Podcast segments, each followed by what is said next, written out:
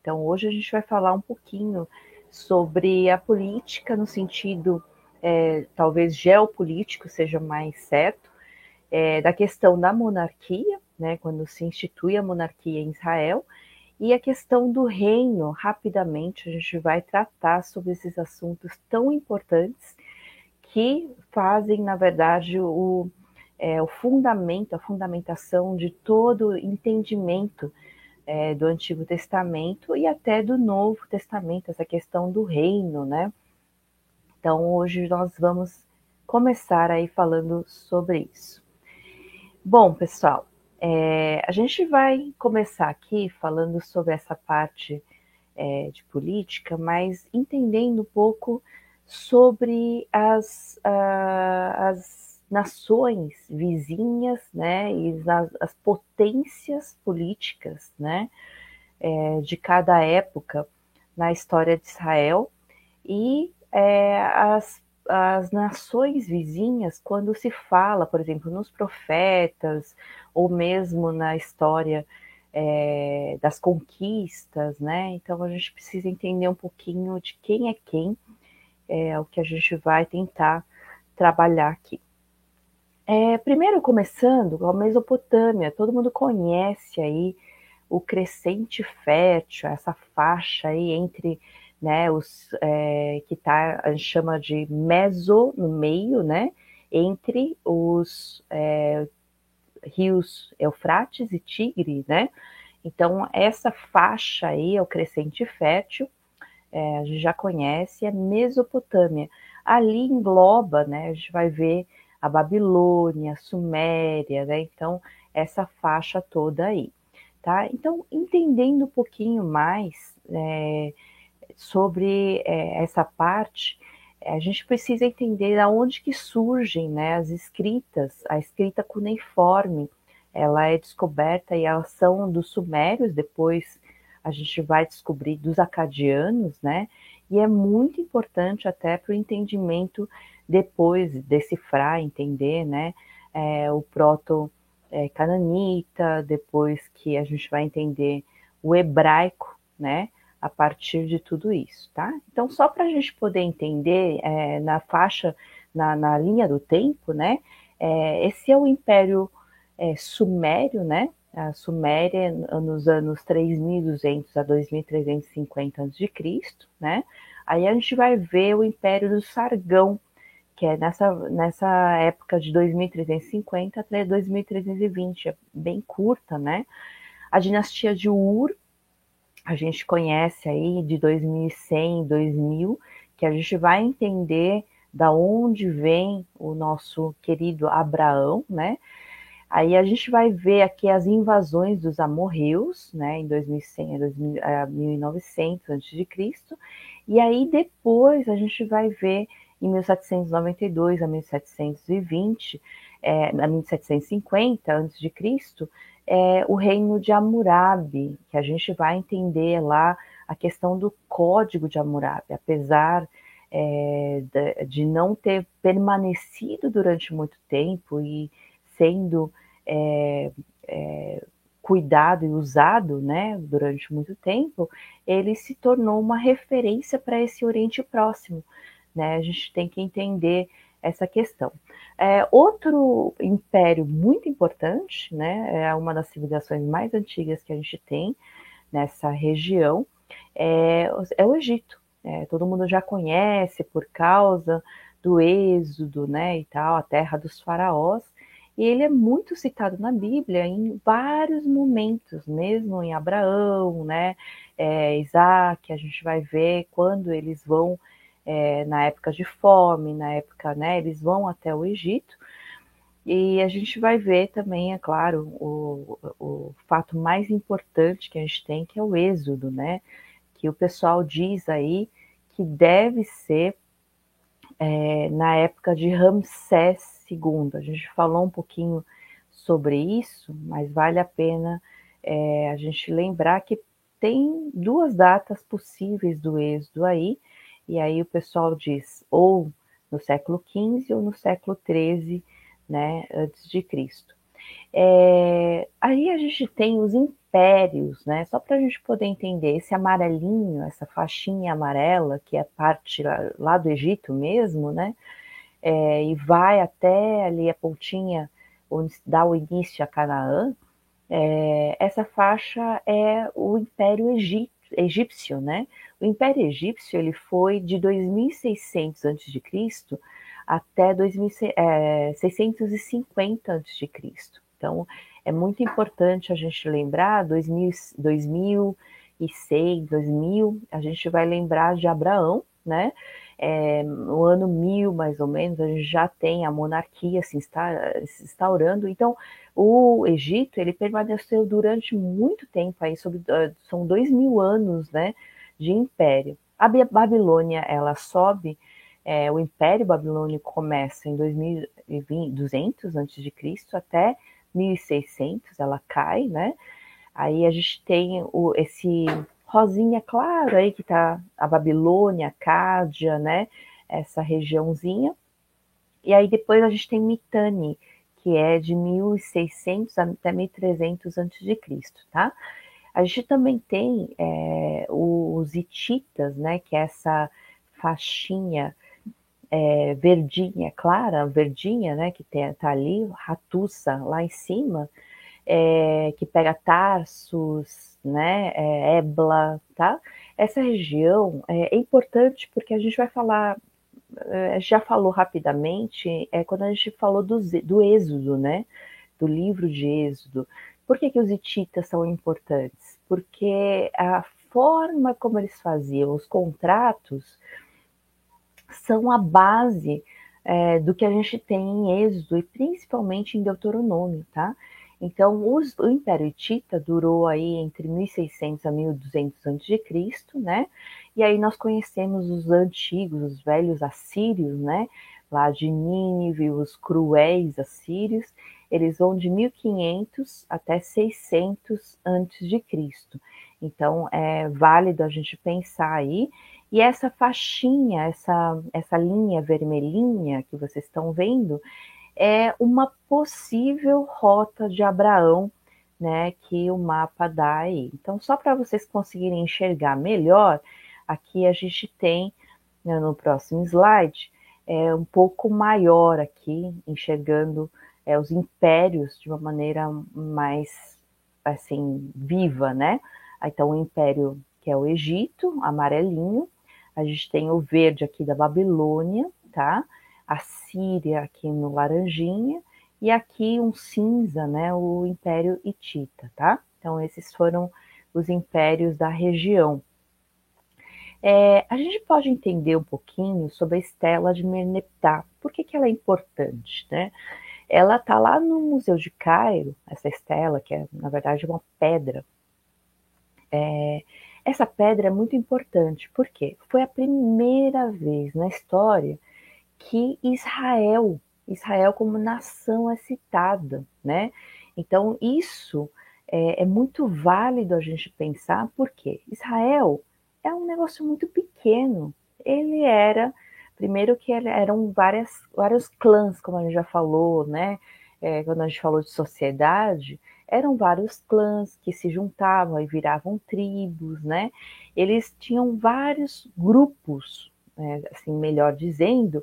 Então, esses grupos que eles se juntavam de vez em quando, e esse grupo nômade inicialmente, e depois só lá, é, na, quando eles têm a conquista na terra de Canaã, que eles vão se tornar sedentários, né? Assim, vão ter uma terra realmente.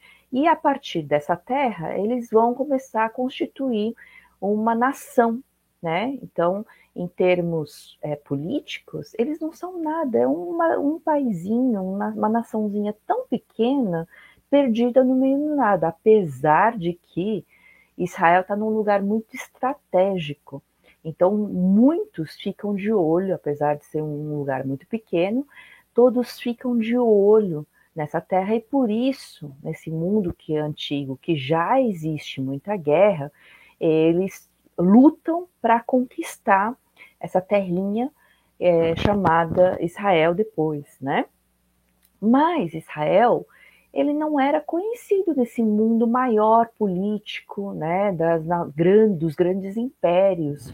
É, é impossível você entender. Só que esse faraó, né, o Meneptah, que é, é, teve aí seu governo entre 1224 a 1214 a.C., que se for real, isso aí é um pouquinho depois do, do, de Israel ter saído aí do Egito, não faz tanto tempo assim.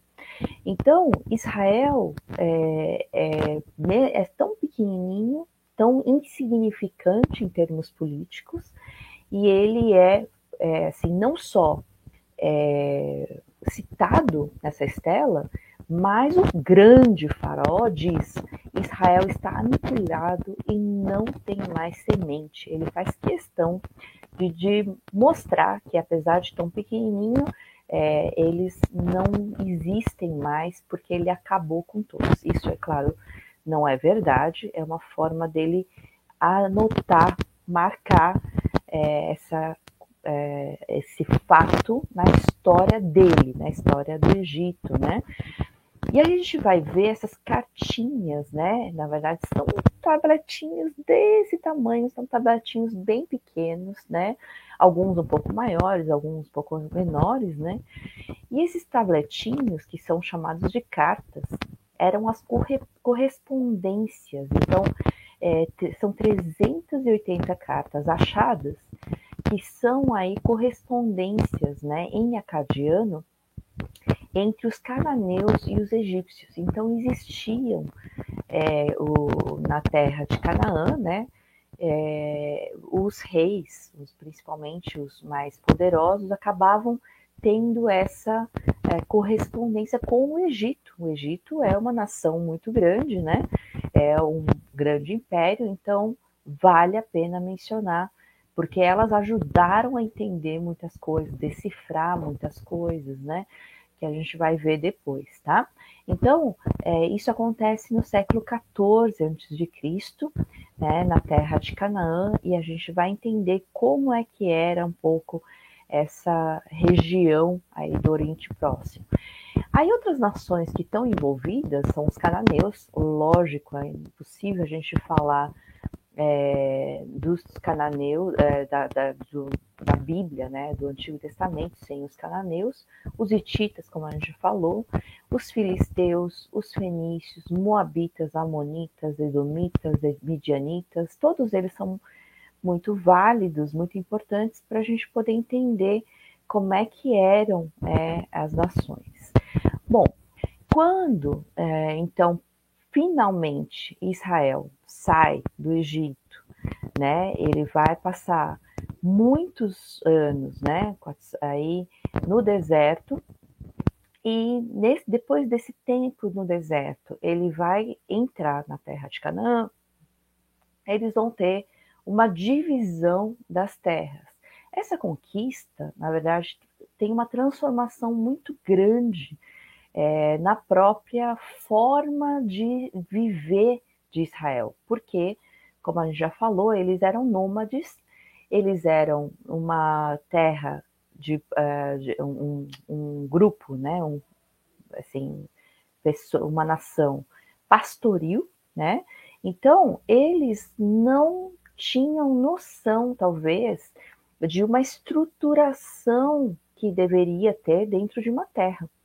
Né? Quando você tivesse uma terra, como é que vocês tinham que é, lidar com essa política? Como é que você colocaria, por exemplo, é, as pessoas para governar? Então, eles não tinham tanto essa ideia, porque justamente eles eram é, agrupados né, em clãs, em, em, tribos, mas eles acabavam é, é, sendo nômades, né, pastoril.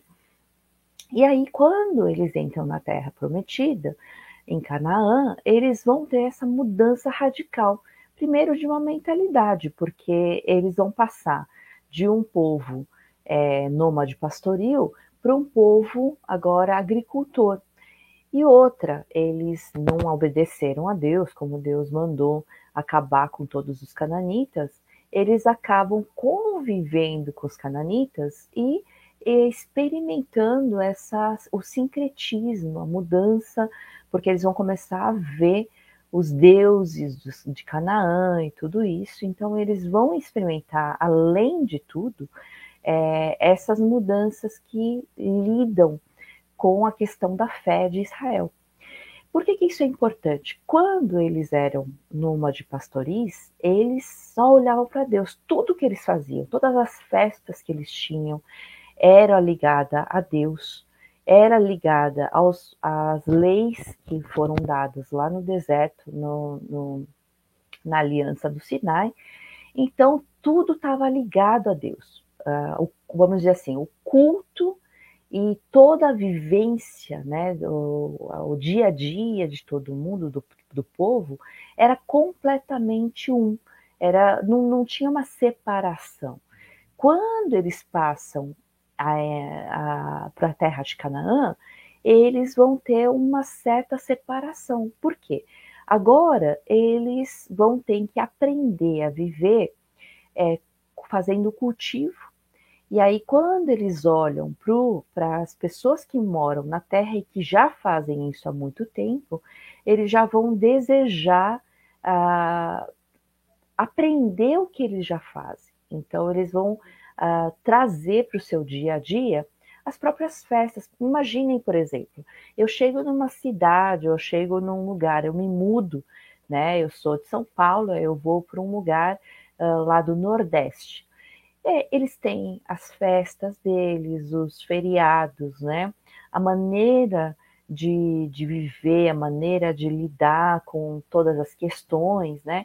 Então, eu, de certa forma, por mais que eu tenha a minha fé, eu não tenho como ficar totalmente afastada, totalmente é, alienada ao que acontece nessa região. Então, é o que aconteceu com eles. E Canaã era, um, era uma era uma, é, é, uma nação também comercial, né?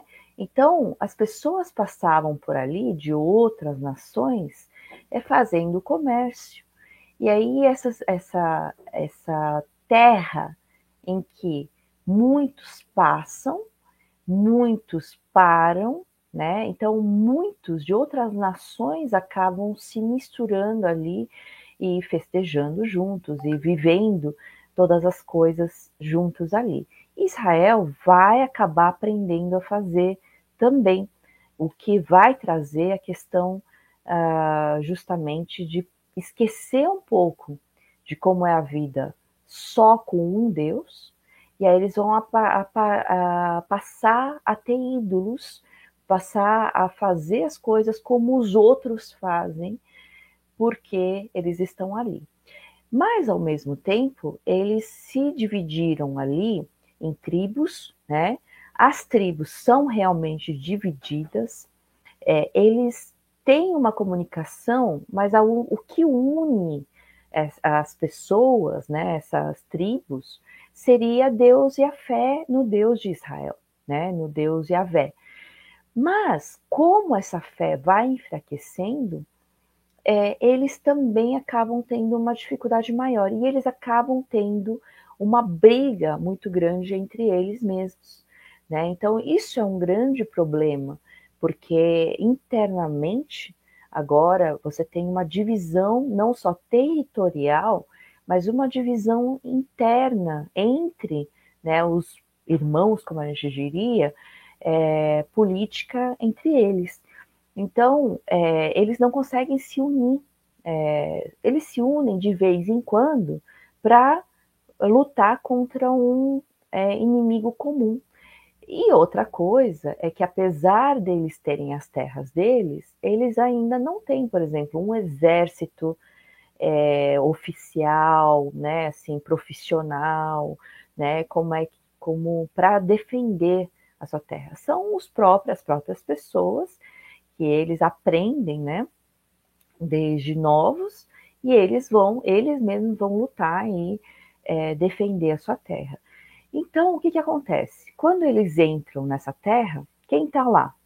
os cananeus, né? Eram povos semitas, tá? Então, por isso que a gente fala do proto-cananita, né? A língua deles é muito próxima, tá? Eles são semitas também, e eles habitavam essa terra de Canaã, que é a atual terra de Israel que a gente conhece.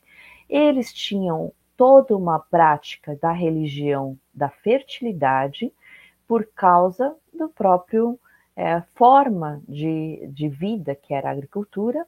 Então tem o Baal e a Azerá, que é essa consorte. O Baal era o cavaleiro das nuvens, né, da, da tempestade, né? Ele que mandava a chuva, né? E a, a, os, a, a Azerá era a deusa da fertilidade, ok? Então, os filisteus, a gente vai ver é, que eles dominam é, a tecnologia do ferro. Os filisteus são muito falados, né? Eles têm muitas guerras, né, com os israelitas, a gente vai ver, né? Ah, e eles é, dominam então a tecnologia do ferro. Lembram-se quando o Davi ele vai é, aprender essa tecnologia do ferro, né? Roubar, não sei como é que a gente faria, mas ele é, vai aprender essa tecnologia do ferro trazendo para a nação de Israel mais tarde, né? É, eles não são semitas, tá? O, é, eles não são é, da origem ali daquela região mesmo. Eles provavelmente vieram das ilhas do Mediterrâneo, tá? E é, dominavam então o sul da terra de Canaã, como a gente vai ver uma faixinha, né? Que está no sul da terra de Canaã, e eles não deixaram nenhum documento escrito, então é, é difícil da gente entender muita coisa, como a gente tem coisas dos egípcios, né, de outras, dos sumérios, acadianos, né, é, é difícil a gente ter coisas dessa, desse tipo. E aí a gente vai ver, caminhando um pouquinho adiante, né, a gente vai ver aí quando é, o reino de Israel, então antes, vamos falar antes do reino dividido, a gente tem uma nação, nação única, né? Então Israel, ela é unificada, tá? A partir da monarquia, mas a monarquia principalmente de Davi, porque Saul nunca conseguiu é, fazer essa unificação, tá? É, quando também existe essa mudança para a monarquia, eles vão viver uma revolução também é, na forma de lidar da estrutura, da política, né, de tudo isso, da divisão do trabalho, né, de como lidam com essa situação. Por que, que isso é muito importante? Porque agora, a, a, em vez de ser uma nação completamente agrícola, elas vão se tornando cada vez mais urbanas, né? A gente vai ver essa questão da cidade, por exemplo, é, já em, eh, em Davi, a gente vai ver a cidade de Jerusalém já montada, né?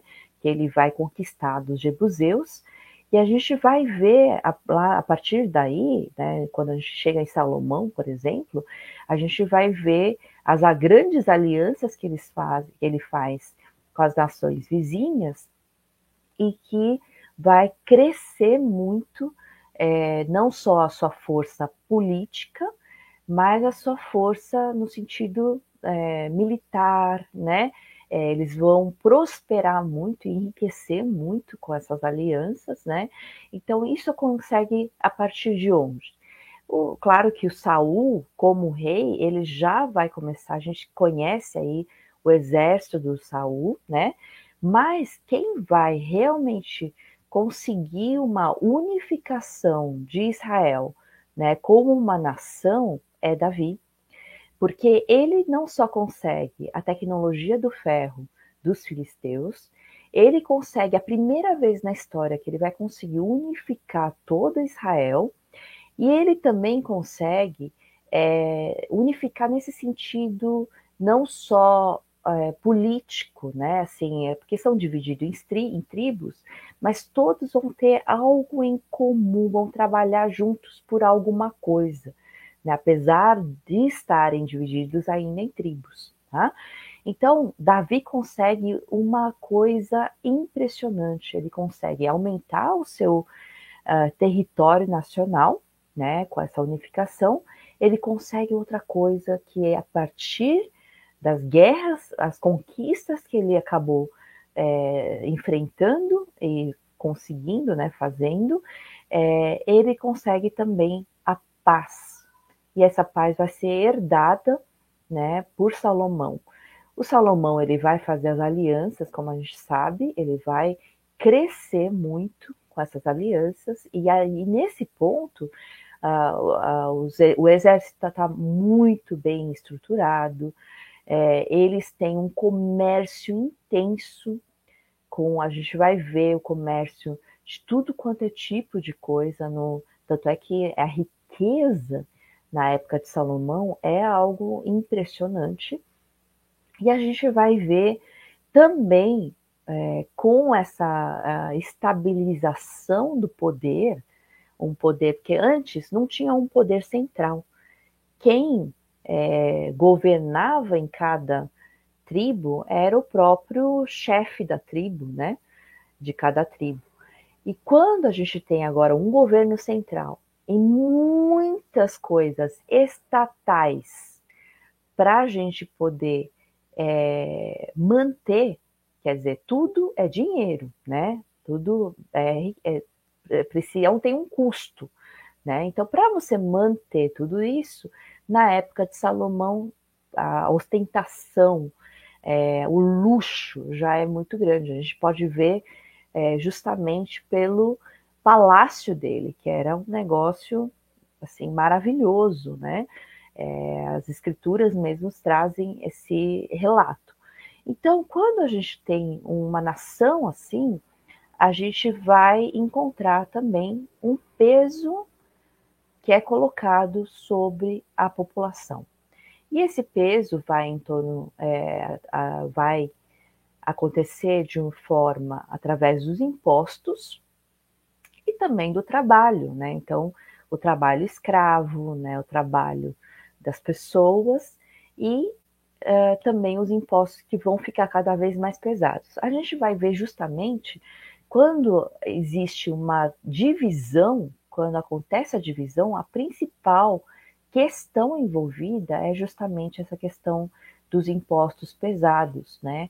E o filho de Salomão, ele não tem a sabedoria de seguir os anciãos, e ele vai seguir os mais jovens, o conselho dos mais jovens, e o Jeroboão primeiro vai acabar é, fazendo toda é, a, rebela, vai se rebelar contra, né? e acontece essa divisão, então, do Reino do Norte e o Reino do Sul. Isso é muito importante para a gente perceber como vai é, acontecendo dentro da história de Israel essa é, relação também com os vizinhos, né? Com é, quando a gente tem então essa divisão, a gente vai encontrar aqui, ó, a, a, o reino de Israel no norte, tá? O reino de Judá ao sul, né? O reino dividido. E a gente tem aqui do ladinho vermelho a, os filisteus, tá? a Filistia, né? Aqui do outro lado do rio Jordão, a gente vai ver lá em cima, né? A Aram, né? aqui embaixo de Aram, a gente vai ver Amon, tá? Os amonitas.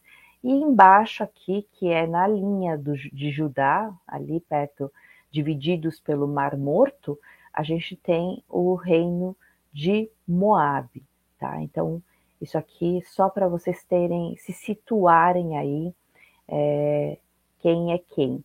Aqui embaixo, né, é, em amarelo, a gente tem é, o reino de Edom, tá ok? Então, quem são alguns, né? Depois na história, seguindo ainda um pouquinho da história, depois a gente volta para esses vizinhos, né, de Israel, tá? Então a Síria, ela é uh, uma nação muito forte, que ela vai ter um império poderoso, né?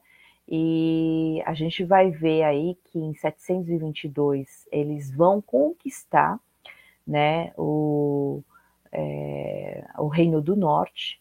Então, vai ter aquele exílio, cativeiro assírio, como a gente diz, né?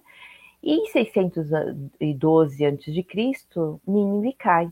Então, eles vão acabar é, caindo nas mãos da Babilônia, que a gente vai ver é, lá para frente, ok?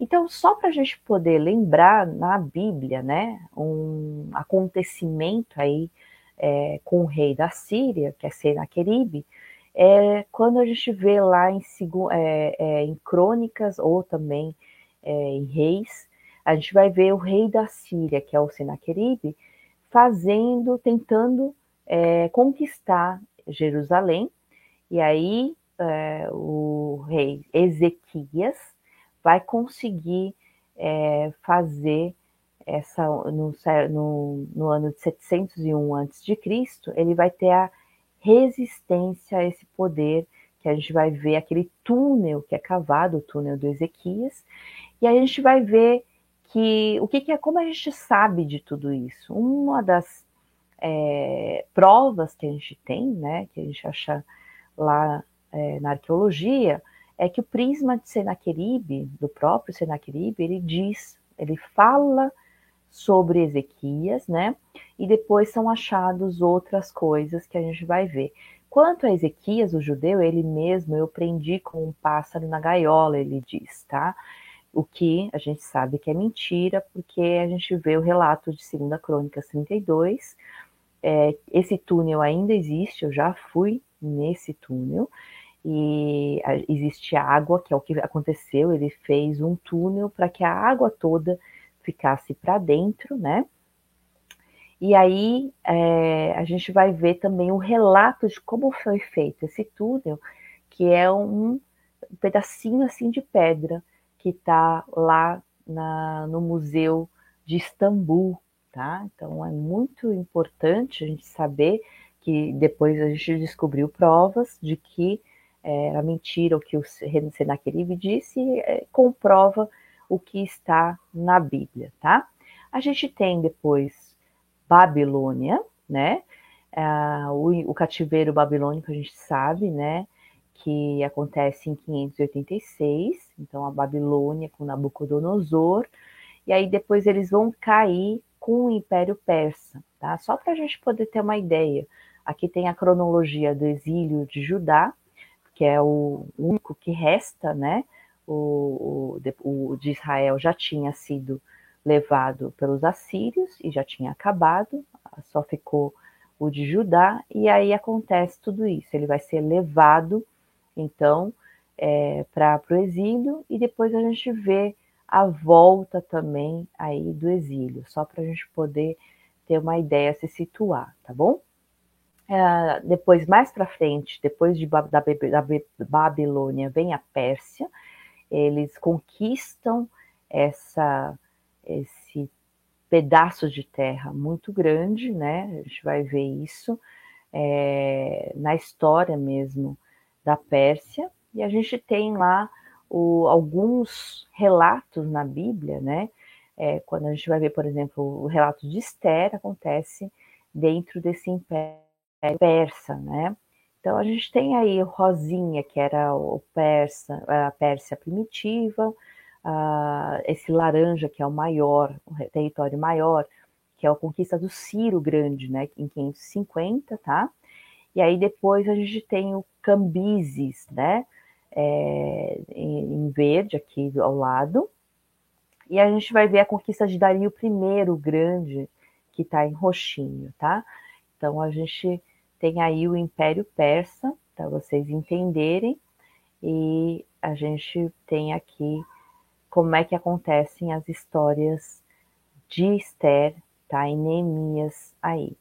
E aí, aqui, só para a gente ter uma ideia da linha é, do, do, né, de, aí, do retorno do cativeiro babilônico, tá? A linha de tempo né, dentro desse império. Primeiro, a primeira parte amarelada e laranja é o está dentro do império neobabilônico, e aí o retorno se dá já no império medo-persa, tá? Que começa aí em 539 e vai até 331 a.C. Tá? Por que, que a gente precisa entender isso? Porque é, toda a história de, do Antigo Testamento se dá dentro desse ambiente mesopotâmico, né, que a gente chama tudo uma, como uma coisa só de Antigo Oriente Próximo, tá? E aqui é, a gente vai tentar entender um pouquinho sobre aquelas nações que a gente viu no mapinha, né? Que são as nações vizinhas de Israel, né? Quem que é Edom, né? Edom aparece aí nessa época é, já com Esaú, por quê? É, Esaú é quem, vamos dizer assim, funda, o fundador, né, de Edom, tá? É para onde ele vai, ele vai formar aí uh, esse, essa nação chamada Edom. O país é, é, quando na época de Êxodo, né, do Êxodo, o país é parcialmente controlado pelos amorreus, né? E aí depois eles acabam, é, lembram-se quando eles recusam a passagem aos israelitas, quando eles vão querer passar por Edom, eles não deixam. Moab, quem que é Moab? Né? Ah, desculpem, vamos continuar aqui com Edom. É, na época de juízes, o que acontece? Eles continuam sob controle parcial dos amorreus, então os amorreus vão continuar aí é, é, controlando, né? Aí a gente vai ter um pouquinho mais para frente unificado, o Saul ele toma algumas cidades edomitas, então ele conquista, e lá no ano 1000, é, já antes de Cristo, é, Davi ele acaba conquistando, a gente vai ver isso em crônicas, tá? Moab, Moab é, vem lá do filho de Ló, tá? O filho de Ló com a sua filha mais velha é que vai formar então a terra de Moab, né? eles têm, eles são conhecidos, lembram-se da, da história de Ruth, né? É, Ruth é moabita. E por que, que é um grande pro, problema? Porque eles seguem a um Deus que é um Deus que é não só cruel, mas é um Deus que exige sacrifício humano. Então, eles faziam esse sacrifício humano, tá? Então, o país é conquistado por Seônios, pelo, pelos amorreus na época do Êxodo, Lembram-se da ideia, a, a história de Balaque, né? Quando ele teme Israel, ele procura os serviços de Balaão, né? Então, para amaldiçoar o povo que não consegue sucesso. E na época dos juízes, o rei Egon oprime Israel por 18 anos e Eude liberta é, Israel assassinando esse rei Eglon, tá? É, quando o reino é unificado, Saul ele vai tomar essas cidades moabitas e depois é tomado por Davi. Então Davi, vocês veem como Davi ele vai acabar tomando todas essas nações vizinhas, tá? Amon, né, que é aquela parte lá em cima, é, do outro lado do Rio Jordão, né? É, ele vem de Benami, é o filho de Ló também, com a sua a segunda filha, tá? Na época do Êxodo não aparece nada. Agora, na época dos juízes, ele é aliado de Eglon, que é, claro, é muito próximo de Moab, então eles se juntam aí. Eles oprimem Israel durante 18 anos, é um dos problemas é, que Israel tem, né? E eles são derrotados por Jefté lá na época dos juízes, tá? Depois, lá na frente, na época do reino unificado, nas derrotas Saul em Jabes de Leade, que eu já ouvi, e depois uh, Saul toma algumas cidades do território amonita, e aí é, que tudo, o, o, rei lá, que era Hanum, ele é derrotado por Davi, né, e, é, e eles são subjugados, ok? Amaleque, lembram-se do Amaleque? Quem é Amaleque? Amaleque é filho de Elifaz, filho de Esaú. Tá? Então, ele, na época dos êxodos, Amaleque, ele é derrotado pelos israelitas em Retfidim, né, lá em Êxodo. Depois, derrota os israelitas em Romá, Romá, né, a gente vai ver isso no é, relatório dos espias. Ele também, Amaleque se torna aliado de Eglon, lá de Moabe, e lá na frente, quando há o reino unificado, é, Agag é derrotado por Saul, né? E depois Saul não consegue destruir Amaleque totalmente, conforme lembram-se que Deus tinha ordenado, o Senhor tinha ordenado, né? Em 1 Samuel 15. E aí, o que, que acontece? Em, em, em 1010 depois de Cristo, antes de Cristo, é, destrói o acampamento de Davi. Então, Davi ele vai é, sair do acampamento, ele não estava no acampamento, e aí ele, é, eles são, é, tudo isso é de, destruído. Então, Davi vai persegui-los, tá? E os aniquilá-los, tá? É a última vez que então que eles são mencionados na Bíblia, em 1 Samuel 30. Isso é muito importante porque a gente não tem essa, essa visão geral quando a gente pensa no, no Antigo Testamento, né? E aí, essa ideia do rei. Por que, que a gente precisa entender bem a monarquia? Porque a monarquia traz uma ideia é, de reinado do rei, certo? Mas quem é o grande rei? Desde épocas antigas, Deus é o grande rei. Deus, ele é o grande, não só criador, mas ele é o dominador, ele é aquele que domina sobre todas as coisas. E na criação, Deus chama o homem para dominar junto, que é reinar junto com ele, só que debaixo da, do domínio dele. O homem se é, rebela e ele vai caminhar por si só, então a autonomia do ser humano é uma rebelião contra o reinado de Deus, ou a figura do rei, né? E assim ele vai caminhar depois da queda, um pior que o outro, né? É, momentos assim de queda brusca mesmo, é, aumentando aí a maldade sobre a terra. Uma coisa que vocês têm que entender, que a gente lê lá em Gênesis 4, é a formação da cidade. O que é a formação da cidade?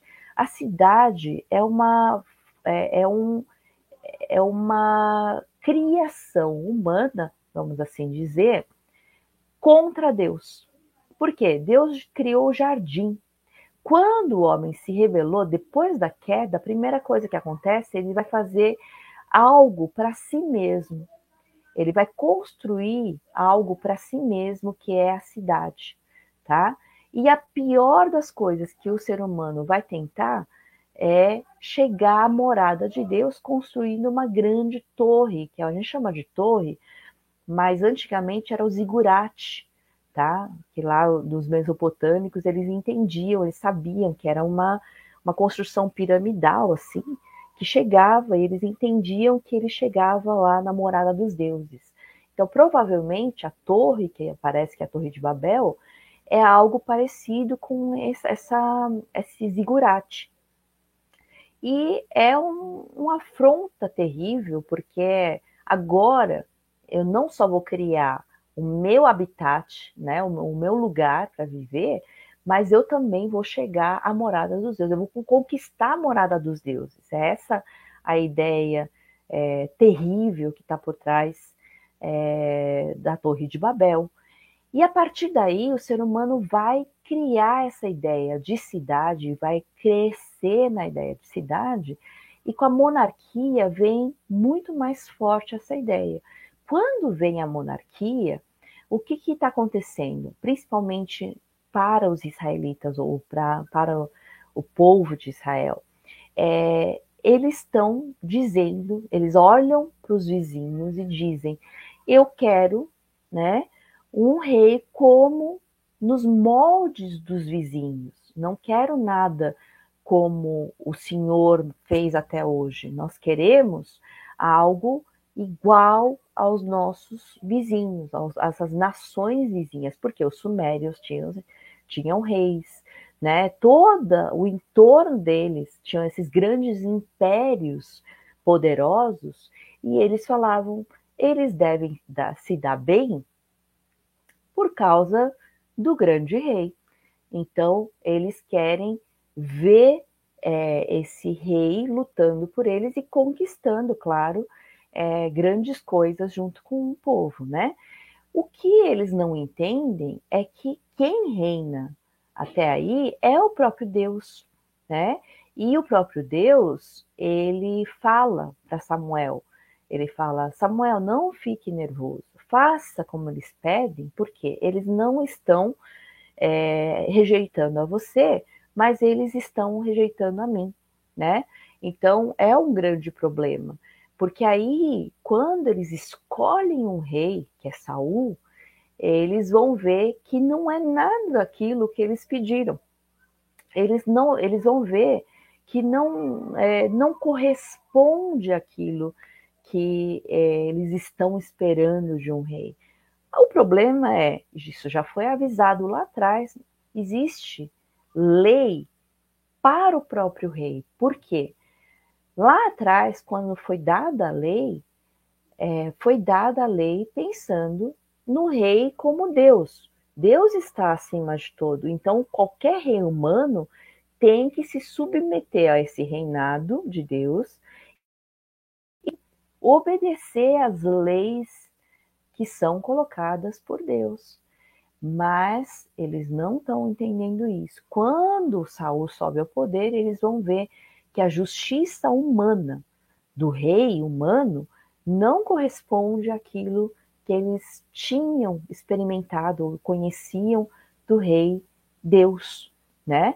Então, a gente vê que o grande rei é Deus e ele não tolera nenhuma potência mundial que se oponha a ele, qualquer que seja, qualquer império, que nação vizinha. Por isso que a gente vai ver quando tem as guerras, quando tem os, as palavras dos profetas, são justamente essa. Deus é soberano sobre todas as nações. Ele não é soberano somente sobre Israel. Então, vocês estão enganados se vocês acham que Deus é limitado, que Deus só atende aqui a um, algo local. Não, Deus, ele está sobre. Tanto é que ele chama o Ciro de meu servo. Ele usa uma pessoa que não tem nada a ver com o povo da aliança como alguém que vai é, vamos dizer assim, dar umas, né, bater no seu próprio povo, né, dar uma lição no seu próprio povo, tá? Então, é, quando a gente entende essa questão da monarquia, e aí a monarquia humana é estabelecida, a gente vai ver, claro, a aliança feita com Davi, que é a ideia que é dessa aliança é que retorne esse reinado de Deus, Deus se torne de novo o rei absoluto e debaixo dele exista um reino, reino humano, que é Davi. Então, por isso que ele faz uma aliança com Davi, falando: não faltará nenhum rei, né, nenhum é, uh, no seu trono, né, não vai faltar rei no seu trono, na descendência aí. E aí a ideia é que vai chegar um momento, mesmo que não seja nesse momento agora, vai chegar um momento que esse reinado vai ser para valer. Por isso que, se vocês não entendem isso, gente, não dá para entender a ideia que é trazida no Novo Testamento. O que, que João Batista fala primeiro? Ele fala: o reino chegou. Arrependam-se, porque o reino chegou, né? Então é impossível a gente ter entender essa ideia de reinado, né? Se a gente não entende isso no Antigo Testamento, tá? Aí o que, que aconteceu? Com a monarquia, apesar, quando Deus coloca o Davi como seu rei, enquanto ele está lá, por que, que ele é o rei, um homem segundo o coração de Deus? Não é porque ele é maravilhoso, porque ele é lindo, que ele é bonzinho, não é nada disso. Ele só é o homem, né, segundo o coração de Deus, porque ele se submete a esse reinado de Deus. Ele se submete a Deus, tá? É uma monarquia que vai ter de fato como rei, na verdade, Deus. O Davi ele está abaixo de Deus Por isso, ele é um homem segundo o coração de Deus. Porque errar, ele errou de monte. Ele fez um monte de besteira. Ele é, pecou, ele fez muitas coisas. Mas não é essa a questão, tá? Então, a questão importante aqui para a gente pensar é que uma vez que o Senhor é o grande rei, então totalmente, totalmente acima de qualquer desafio, seu reino é justo, pacífico e se firmará para sempre, esmagando toda a oposição, purificando a criação de toda a rebelião contra seu governo. Isso aí vai acontecer em algum momento, né? Lá na frente. Esse grande rei, de quem todas as criaturas, que as criaturas dependem, ele se opõe aos soberbos, aos que confiam em recursos próprios, tá? E é, eles vão viver, uh, o reino humano, então, vai ter que viver debaixo desse reinado. O que, é importante aqui a gente pensar? Vamos, uh, não sei se vocês têm a Bíblia aí, mas gostaria que a gente pudesse ler um texto, uh, o texto do Salmo 72, tá? Uh, ele é um salmo de Salomão, é um salmo que fala justamente do rei, e é muito interessante. Ele fala assim: reveste da tua, da tua justiça o rei, ó Deus. Então é um pedido para que Deus revista da justiça de Deus, não é do próprio rei. Então Deus é que vai reinar realmente de fato, tá? E, os, e o filho do rei da tua retidão, para que ele julgue com retidão e com a justiça dos teus que sofrem opressão. Então, uma coisa importante que vai acontecer nesse reinado de um rei que está debaixo do rei Deus, né, o Deus de Israel, ele 72, gente, Salmo 72. É, quando tem um rei que reina debaixo desse Deus, né, que é o que tem a justiça real e absoluta, tá? É, todos vão, o rei mesmo vai poder reinar de uma maneira justa, porque ele vai usar não a justiça própria, a justiça de Deus. Não tem, não existe um ser humano capaz de usar a sua própria justiça e ser justo de verdade. Por quê? A, sua, a justiça do humano é falha, tá?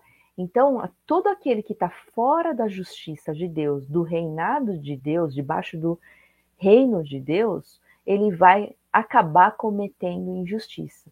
Por isso, pessoal, olhem só, é, não, isso não acontece só na Bíblia ou só na antiguidade, como a gente vai ver, mas isso acontece hoje. Quando um, a gente tem reinos humanos, e a gente vai ver. Eu sempre dou o exemplo mais fácil para mim, porque ainda existe é, uma Coreia do Norte, por exemplo, que o que, que eles sabem? Eles já sou, eles sabiam de como era, eles conheceram o Evangelho, tá? Mas eles tiraram Deus. Quando você tira Deus e mesmo mantendo o sistema que for, você tirando Deus, você não consegue manter uma justiça real, uma justiça verdadeira, tá? Por quê? Porque o homem, ele é ganancioso por natureza.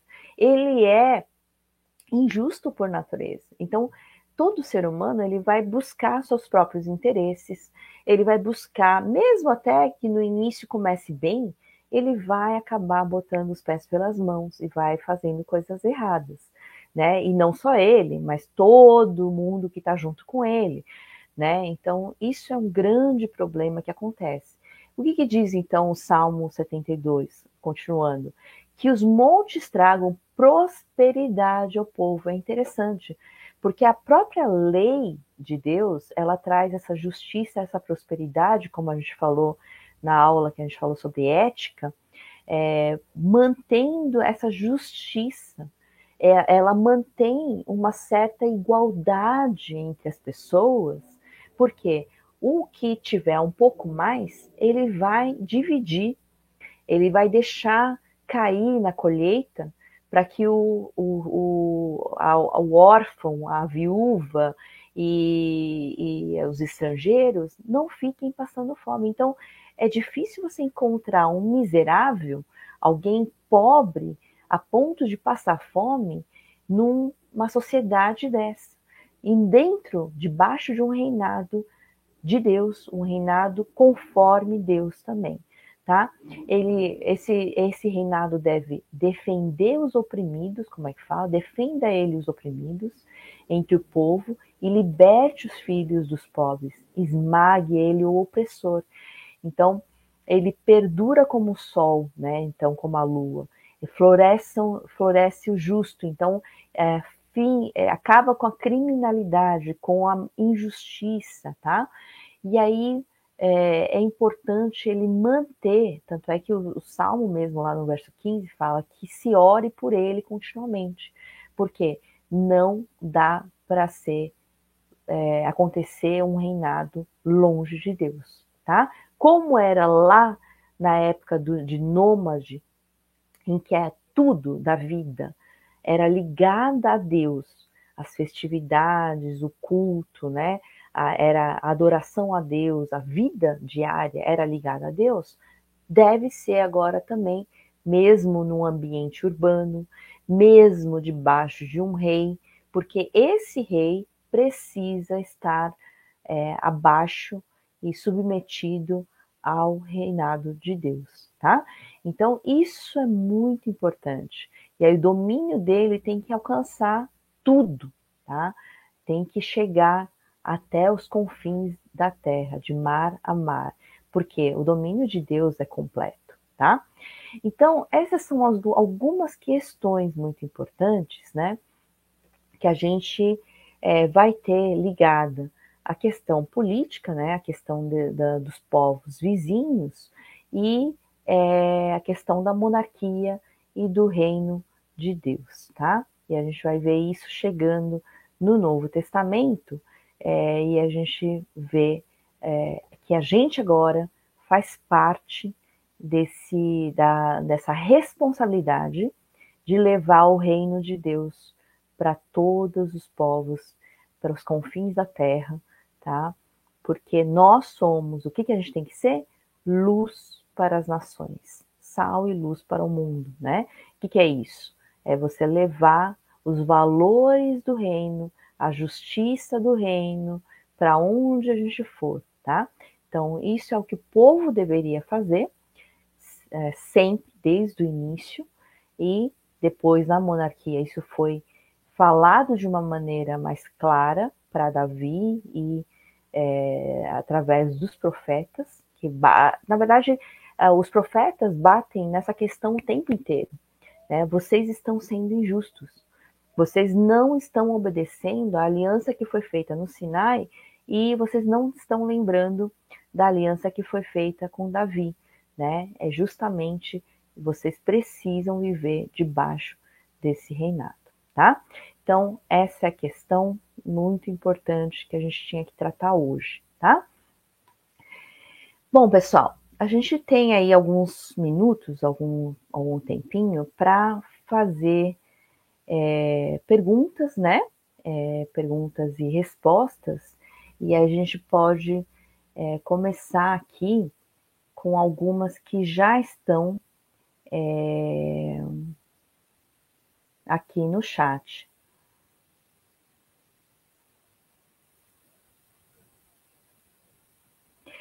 É, aqui tem uma pergunta interessante, né? O Roberto Gueiros ele pergunta: é, podemos afirmar que os egípcios apenas publicavam questões de relevância para os próprios egípcios, isto é, não davam publicidade para as derrotas, por exemplo?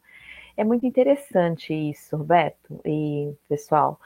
É, que não são só os egípcios, mas todos. Por exemplo, é, é, uma coisa muito interessante, por exemplo, os reis sumérios, a gente acha é, uma lista dos reis sumérios e eles vão engrandecer, né, o governo de cada, cada líder, cada imperador, cada rei, né, é, falando que eles viveram muitos anos, tá? Muitos assim, 30 mil anos, coisas assim. Claro que eles não viveram tudo isso, né? Então, o que que se existe, é, não só nessa época, isso aconteceu nos impérios é, recentes, assim, Império Britânico, Império, né, é, de todos que a gente conhece aqui mais recente, mas ah, qual é a questão? todos os reis, né, eles são entendidos, eles precisam ter uma autoridade divina. Por quê? Como assim? Porque é, para a pessoa poder afirmar a sua, o seu poder, você ter a autoridade sobre todos, de fato, todos terem medo e servirem a você, você precisa ter essa algo que valide, né, como um alguém divino, alguém que é, é por que que você tem essa autoridade? Então, eles precisavam ser, é, muitos deles ou eram filhos de Deus, tá? Ou eram semideuses, ou eram próprios deuses, né? A gente tem aí como o, o, alguns é, reis ou, ou faraós que chamaram para si a ideia de que eles eram os próprios, por exemplo, ele era o próprio rei Sol, né? Então, é, Deus Sol. Então, o próprio Deus tinha encarnado, né? Ou, sei lá, tinha aparecido, representado, era representado na figura do faraó ou do rei. Então, alguns é, reivindicavam essa divindade, tá? ou eles eram filhos de deuses, ou eles eram semideuses, ou eram representantes de deuses, ou eles eram próprio Deus, tá? Então a gente vai ver isso, por exemplo, é, quando a gente vê a questão do êxodo, a gente vai ver é, na saída, por que, que o último Deus, o último, é, a última praga, todos, todas as pragas é, se relacionam aos deuses, tá? De, do, do Egito. Mas por que que o último deu, é, última praga é, se, refer, é, se refere ao filho primogênito do faraó? Porque esse filho primogênito faraó vai ser o próximo faraó. E esse próximo faraó vai ser o próximo Deus, ou semideus, ou filho de Deus, né? Então, quando de, é o próximo próprio Deus. Então, é um Deus para os uh, egípcios. E aí eles fazem isso. Então, tudo o que é, é vantagem ou questões importantes, né? Porque eu venci a guerra, eu derrotei muitos. Isso sempre é muito exagerado. Por isso que é difícil você confiar em alguns relatos assim ao pé da letra como isso aí, né? Esse prisma de Senaqueribe, tudo isso foi escrito por eles mesmos, faz parte da história. Mas a gente vê, a gente, por saber do outro lado, a gente sabe que não é verdade. Mas, para a história deles, aquilo lá fez parte da história como uma verdade, tá? Então, por isso que a gente precisa sempre olhar as coisas comparadas, fazer, olhar o relato dali, o relato daqui, a gente vai comparar e ver o que é real. Então, isso acontecia não só com os egípcios, mas todas as nações, todos os grandes impérios, tanto na antiguidade quanto é, na história toda. Isso vai continuar acontecendo, não é uma prerrogativa dos antigos, tá? É, os filisteus deram a origem à Palestina? Na verdade, não. É, o nome Palestina surge já bem lá para frente no Novo Testamento, tá? Os imperadores romanos, e um dos imperadores romanos, ele vai é, meio por birra, né? É, chamar aquela terra, né, não de terra de Israel, mas, né, ou Judá, né, enfim, ele vai dar o nome de Palestina, tá? É, lembrando, claro, de Filistia, tudo isso, mas é uma coisa muito mais recente, não é tão antigo, não tem a ver com o Antigo Testamento, tá? Uh, Roberto pergunta, então Canaã era dominada é, de verdade por quem antes de Abraão, né? Antes de Abraão, é, Canaã é provavelmente aquela região toda, não diz só Canaã, né? Mas a região toda ali, a gente viu lá no início, que tem um, uma, um domínio mesopotâmico, né, em geral.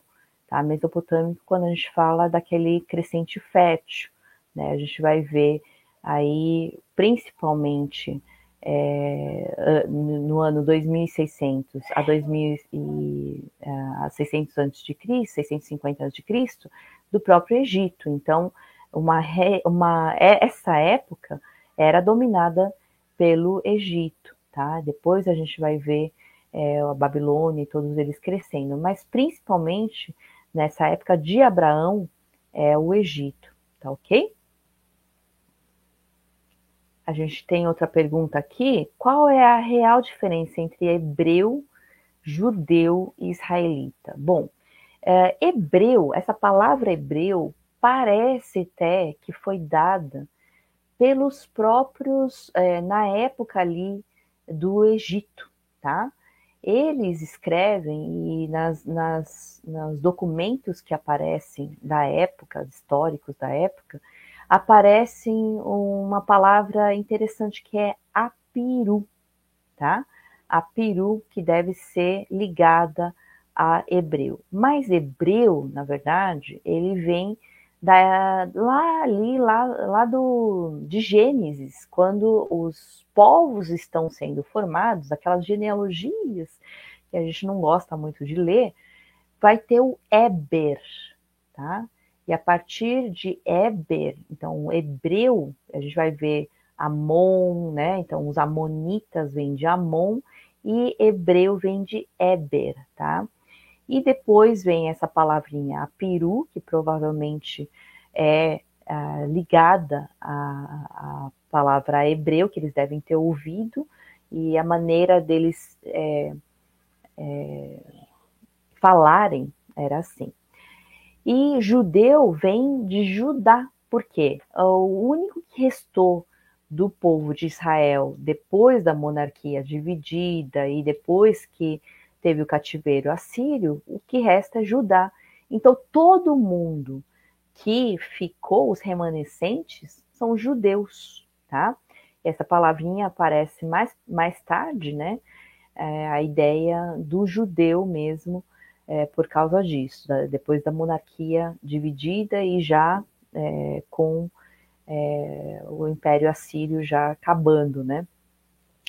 É, israelita, na verdade, seriam todos, né? Israelitas são todo o povo de Israel, que uh, Deus chama o povo de filhos de Israel.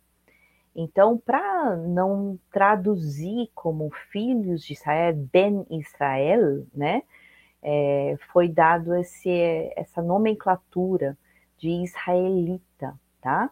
Então, israelitas são todos, todo o povo de Israel é israelita. Uh...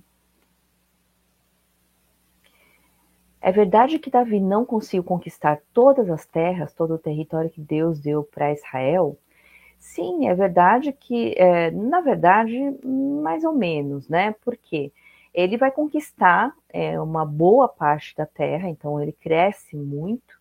É, o, o, reinado, é que eu não tenho mapa agora nesse momento, mas o reinado com Davi ele cresce muito e a gente vai ver com Salomão que ele tem um crescimento absurdo, que aí vai conquistar não só todas as terras que Deus deu, mas muito mais é, ele vai conquistar, tá? Mas já com Davi já tem essa conquista, tá? E quando eles entram em Canaã, eles conseguem todas as, todas as terras que Deus deu, né? Apesar de terem mantido aí essa convivência com os cananitas, tá? Uh, Aí o Roberto continua aqui perguntando que Jesus vem redimir as cidades, claro, e é interessante a ideia de, da Nova Jerusalém por isso, porque se vocês não lerem, olha que interessante, nunca leiam Apocalipse sem ter lido Gênesis e Êxodo, tá? Principalmente Gênesis. Se a gente não entende que é, as coisas de Gênesis e de Êxodo, a gente nunca vai entender por completo é, o livro de Apocalipse. Porque justamente o que está acontecendo com a Nova Jerusalém é a redenção. Deus não vai redimir só a criação dele. Ele não vai redimir só tudo aquilo que o ser humano fez de errado. Até o próprio a questão da monarquia, Deus redime, já começa a redimir com Davi, a aliança davídica significa isso, porque quando chega Jesus, Jesus vai ser a redenção completa vindo da onde? Ele vai ser o grande rei. Jesus é o rei, ele é o profeta e ele é o sacerdote. Então, ele é o grande rei, por isso que o reino chegou. O reinado de Deus chegou na terra, é isso que vem. Porque o rei chegou. O rei é Jesus. E aí, com a Nova Jerusalém, não só o reinado de Deus vai ser total e completo, pleno, mas também a, a Nova Jerusalém, que é a cidade, aquilo que o ser humano criou para ser algo que é a morada dele, algo só dele, é, Deus vai redimir por completo e vai fazer algo maravilhoso, que é onde a gente vai morar, novo, né? Ele vai criar esse novos céus e nova terra e a nova Jerusalém vai descer, né? É muito legal a gente ler, entender a, a Bíblia quando a gente lê, tá?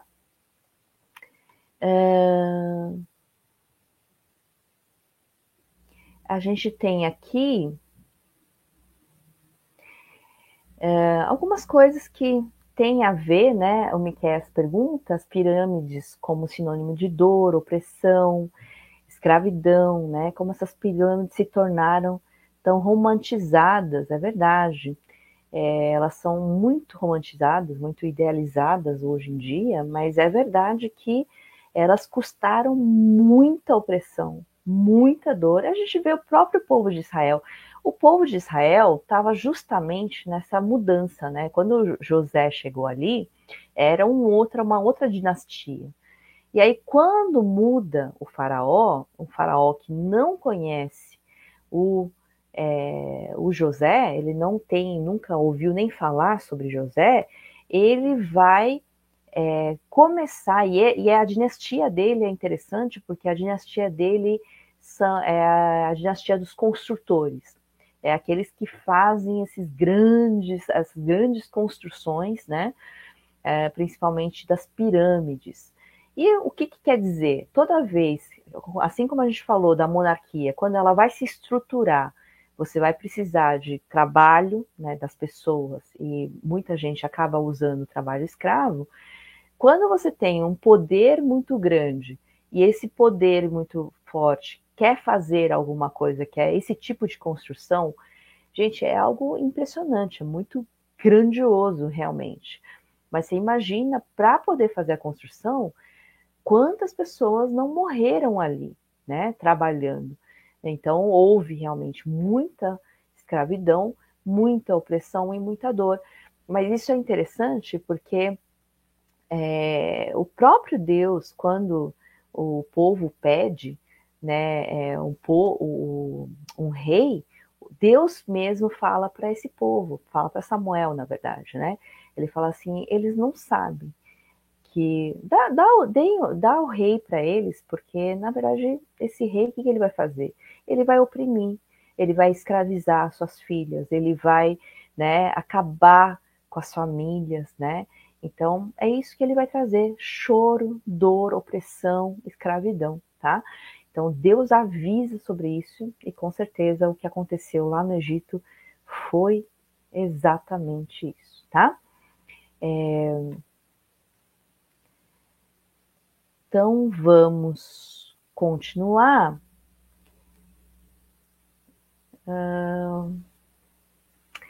Bom, eu acho que perguntas são essas, ok? Uh, o Roberto pergunta, né, aqui se é, a igreja brasileira, né, é, não poderia disponibilizar, tem, que a IBNU tem disponibilizado, né, crescimento e capacitação da igreja brasileira, aqueles que talvez não poderiam estar no curso. É verdade.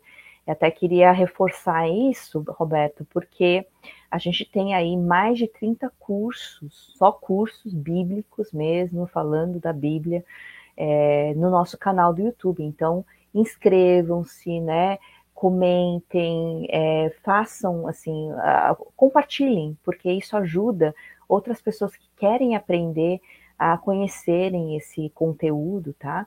E tem diversas áreas, tá? Não só a área bíblica, mas a área missiológica, né? Então vocês fiquem à vontade aí para aprender sobre isso, tá ok?